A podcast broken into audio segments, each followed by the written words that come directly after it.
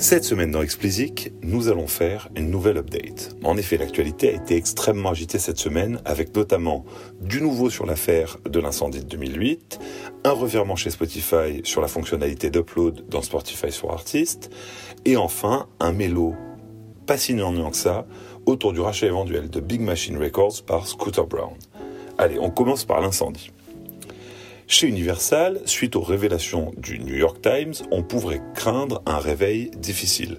Le mensonge d'il y a dix ans était démasqué, les nombreux artistes concernés par l'affaire allaient attaquer, on redoutait un procès autant que la somme qui serait demandée dans le cadre d'un accord. Enfin, en prenant un peu de recul, on pouvait suspecter que tout ceci ait un impact négatif sur l'ambition de Vivendi de vendre 50% d'Universal. Si certains artistes concernés ont bien déposé plainte, pouvant entériner le scénario catastrophe imaginé plus haut, les conséquences risquent d'être bien moins graves que prévu pour Universal. Tout d'abord, on peut saluer l'intelligence de la réponse faite par Lucian Grange, le, PDG. Plutôt que de s'enfoncer dans le mensonge, il a choisi d'assumer les actes de ses prédécesseurs et de reconnaître la perte des masters. Il réaffirme l'obligation de transparence due aux artistes et assure que ce sera le maître mot pour lui et son équipe. Cela sera-t-il suffisant pour désamorcer la situation avec les artistes? Bah, L'avenir nous le dira. Mais la meilleure nouvelle pour Universal, et surtout pour Vivendi cette semaine, est la réaction de Wall Street à la nouvelle. On ne peut pas dire que celle-ci les ait grandement émus, loin de là. Fidèles à leur méthode très cartésienne, les analystes ne voient pas dans cette histoire une raison d'être inquiets pour Universal en général et pour la revente des 50% en particulier. Les plaintes déposées vise à obtenir une part de la somme perçue par Universal lors de son accord avec NBC Universal. Je vous en ai parlé euh, il y a quelques semaines. Cela représente 150 millions de dollars, et en comparaison de la valeur boursière d'Universal, qui est entre 30 et 40 milliards de dollars, bah, c'est une goutte d'eau. Il y a donc peu, voire aucun risque. Si certains analystes sont préoccupés par l'impact que cette histoire pourrait avoir sur euh, les relations d'Universal avec les artistes, bah, les déclarations de Lucien Grange auraient, semble-t-il, éteint l'incendie, sans mauvais jeu de mots bien entendu. Nous verrons donc ce qui se passe dans les prochains mois. Passons à notre deuxième update du jour, et c'est du côté de Spotify qu'il faut regarder. Alors qu'en fin d'année dernière, ils annonçaient vouloir se débarrasser des intermédiaires et permettre aux artistes d'uploader directement leur musique sur leur plateforme, mais également chez les concurrents, Spotify, après un long silence, a tout simplement annoncé qu'ils abandonnaient le projet. Ça ressemble à un retour à la réalité pour le géant du streaming.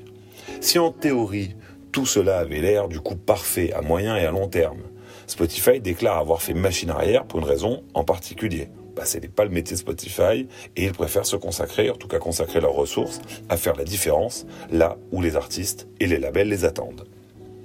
Entre les lignes, on peut lire, ou du moins supposer, ce que dit Spotify, c'est-à-dire la distribution est un métier avec peu, voire pas de marge, et développer cette activité n'a pas de sens quand vous générez déjà des pertes. Restent les artistes qui ont participé à la bêta et uploadé de la musique. Ils vont devoir revenir vers les distributeurs traditionnels pour à nouveau passer par eux, on notera d'ailleurs que SoundCloud, qui souvenez-vous propose la même chose que ce que voulait faire Spotify, s'est empressé de dire que ces derniers étaient les bienvenus chez eux et qu'il se ferait un plaisir évidemment de distribuer leur musique. À suivre. Et si vous le voulez bien, finissons par le fiel et les paillettes, parce que c'est bien de ça qu'il s'agit. Scott Porchella, patron de Big Machine Records, a annoncé que son label allait être racheté par Scooter Brown, qui est un manager euh, d'artistes qui est euh, très connu, puisqu'il manage notamment Ariana Grande, Justin Bieber, et auparavant Kanye West, entre autres. Jusqu'ici, rien de bien original. Sauf que Big Machine est le label que Taylor Swift a quitté il y a quelques mois pour rejoindre Universal Music. Big Machine et donc Porchella sont, sont propriétaires pardon, des masters des albums passés de Taylor. Une fois la vente terminée, les masters appartiendront donc à Scooter Brown. Et là encore, sans contexte, on ne comprend pas pourquoi cette histoire fait autant de bruit. Souvenez-vous de la fois où euh, Kanye West était monté sur scène pour contester le fait que Taylor Swift remporte le award de meilleur clip de l'année. C'était en 2009 au VMA et Kanye euh, s'était permis d'interrompre le discours de Taylor Swift parce qu'il était ulcéré de voir que ce n'était pas Beyoncé qui avait remporté le prix. Ça, c'était le premier round. Imaginez que ça a été un round déjà assez chaud. Le second, si je ne dis pas de bêtises, fut le titre Famous de Kanye West, et je crois que c'est 2016, dans lequel il déclare I've made that bitch famous, je pense que vous aurez compris, et prétendait euh, juste avant l'avoir mise plusieurs fois dans son lit. Le clip venait couronner le tout en montrant un sosie de Taylor endormi dans un lit immense avec Kanye et plein d'autres gens. Je vous laisse aller voir le clip, c'est pas mal d'ailleurs. Troisième round, si je ne m'abuse, les Grammys de 2016.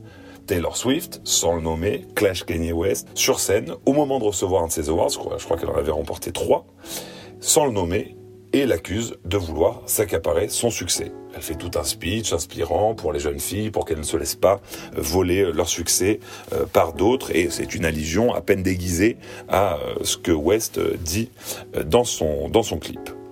Alors ensuite, il y aura de nombreux petits accrochages via les réseaux sociaux entre eux, notamment un post de Justin Bieber avec Kanye et leur manager commun Scooter Brown, pardon, se payant ouvertement la tête de Tay Tay.